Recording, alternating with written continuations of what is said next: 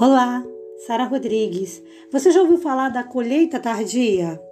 No bate-papo de hoje a gente vai ver uma história incrível sobre a colheita tardia e, claro, vamos tirar lições maravilhosas para a nossa vida.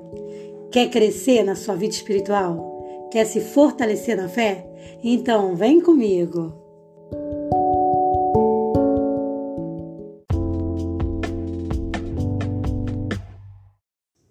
Como eu prometi, hoje eu quero conversar com você sobre a história da colheita tardia e a gente vai ver junto que lições que a gente aprende. Inclusive, a gente tem um texto lindo da Bíblia que vai falar também, se aprofundar um pouco mais sobre esse tema. Então a gente vai aprender muito.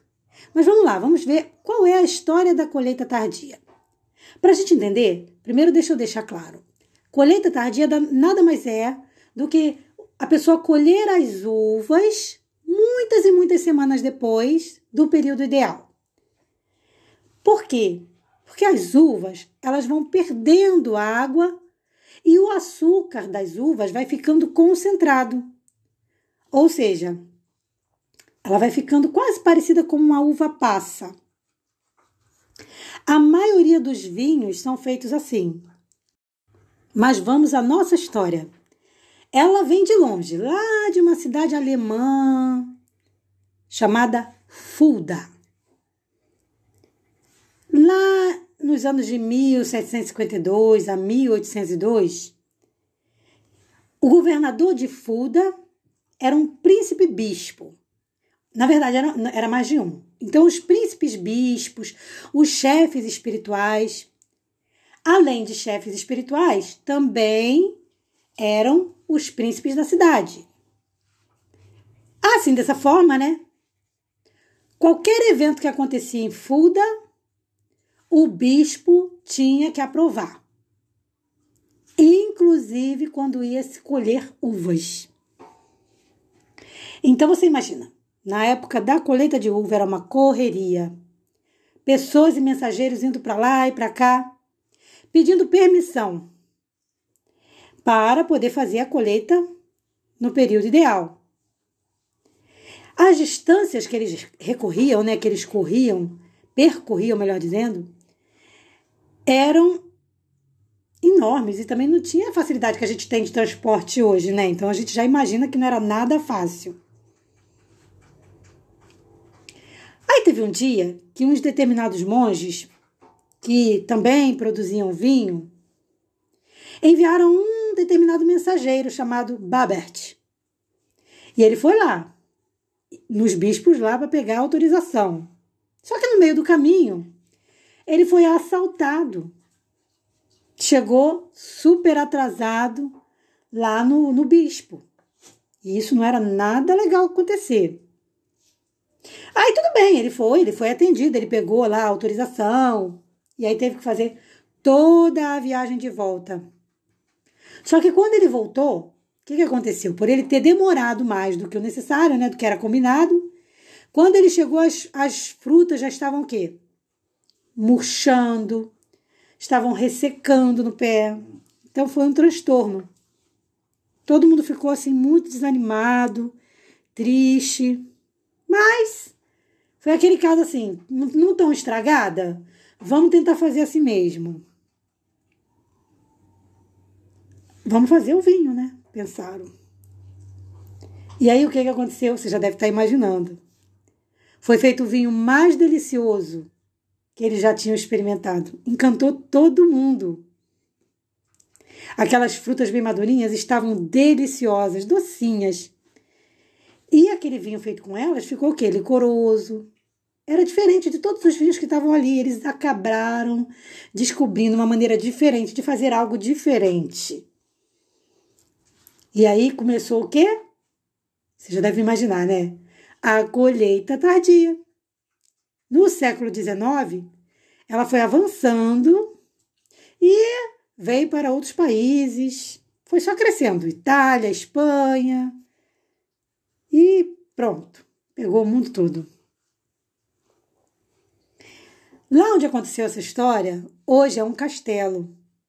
E lá tem uma estátua que homenageia o tal mensageiro Bubert, que devido ali ao seu probleminha de percurso, né, que acontece muito, ainda hoje, porque parece que nesse caso nada mudou. É só a gente lembrar que hoje nos noticiários teve o caso da, da sambista, né, da escola de samba, que foi assaltada e levaram todo o dinheiro dela. Foi sequestrada, na verdade, né? Ficou duas horas com os sequestradores que levaram todo o dinheiro dela, que era para pagar as, as roupas do carnaval. Então, a gente, a gente vê que bandidagem, assalto é coisa que já vem de longa data, né? Então, como aconteceu tudo aquilo com o Balbert, né? Ele acabou atrasando e acabou colaborando sem querer para uma história que para os produtores de vinho foi muito boa, né? Porque se criou um produto novo.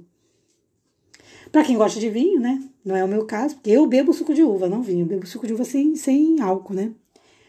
Mas se diz que é o melhor vinho, é o vinho feito da colheita tardia. Às vezes, aí agora vem a grande lição, pulo do gato aqui. Às vezes a gente fica muito querendo que as coisas aconteçam no nosso tempo. A gente fica apreensiva, a gente quer que as coisas aconteçam agora, para ontem. E o conselho bíblico é que o que a gente não pode é parar de plantar. Nada dessa história de achar que vai plantar hoje, tem que colher hoje. Não. Às vezes você vai colher daqui a um ano aquilo que você plantou hoje. O importante é manter a plantação ativa. Olha o que diz Eclesiastes 11, no versículo 6. Eu acho esse texto lindo e acho que é uma grande lição para quem tem um pequeno negócio, para quem trabalha por conta própria, pode ser até camelô, até para camelô. Esse versículo ele é maravilhoso. Ele diz assim, Eclesiastes 11, 6, diz o seguinte: Pela manhã semeia a tua semente, e à tarde não retires a tua mão, porque tu não sabes qual prosperará, se esta, se aquela ou se ambas serão igualmente boas. Eu gosto de tirar para minha vida a lição seguinte: se eu quero me desenvolver profissionalmente, eu tenho que olhar para todos os meus talentos. Porque às vezes eu posso ter um talento só. Ok, cai de cabeça dentro disso aí. Mas vai que você tem mais de um talento. Que tal dedicar um pouquinho de atenção para cada talento que você tem? Então, sem deixar se atropelar. Você se dedica um pouquinho para uma coisa, depois se dedica um pouquinho para outra. Porque, como a Bíblia diz, você não sabe da onde pode vir realmente a prosperar, da onde Deus vai realmente trazer bênção sem medida. O importante, então, é o quê? Manter a colheita, a, a plantação ativa. Manter a, a plantação, a colheita constante. Nada de, ai, plantei, ai, deu um problema, vou desanimar. Tem gente que é assim, dá um probleminha, ai, não quero mais, nunca mais eu vou, vou fazer nada. Não, você não tem que nunca mais fazer nada. Você tem que fazer agora de uma forma diferente. Então, pega a visão aí. Se você está sonhando em criar alguma coisa e está com medo porque lá atrás já cometeu alguns erros, se renova, faça cursos, estude e entre com um novo ar, com novos ares, com novas estratégias. Porque às vezes, e com certeza eu digo isso, o que você tem que fazer é mudar a estratégia e não desistir do teu sonho. Na maioria das vezes as pessoas desistem do sonho, quando na verdade elas somente precisavam fazer duas coisas: mudar as estratégias e manter a semeadura, manter a plantação ativa. Grande lição para a nossa vida, não é mesmo? Vale para qualquer área da nossa vida, não só financeira, não, para qualquer área. Pensa nisso e tenha uma tarde super abençoada com Jesus, hoje. E eu, claro, espero você para o nosso próximo podcast. Lembrando que se você gosta de fazer meditação guiada ou quer conhecer algumas musiquinhas que eu já fiz, embora eu não seja nenhuma cantora famosa e nem tenha essa pretensão, visita meu canal do YouTube porque vai ser um prazer ter você por lá também. Se inscreve no canal, vai ser muito legal e dá uma força também pra gente, né? Um forte abraço. Paz.